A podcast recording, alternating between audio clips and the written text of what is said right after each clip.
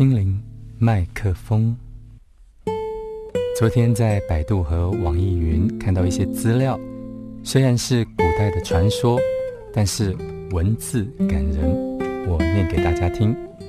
孟婆汤是中国古代民间传说的一种，喝了可以忘记所有烦恼记忆、所有爱恨情仇的茶汤。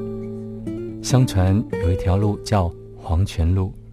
有一条河叫忘川河，河上有一座桥叫奈何桥。走过奈何桥，有个土台叫望乡台。望乡台边有个老妇人在卖孟婆汤。忘川河边有一块石头叫做三生石，三生石记载着你的前世今生。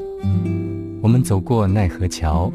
在望乡台上看最后一眼人间，喝完忘川河水煮的孟婆汤，那些爱过的人，那些无法放下的事，那些滚滚红尘中数不清的悲欢离合，都只能随着孟婆汤缓缓入喉，永远凝固在奈何桥上。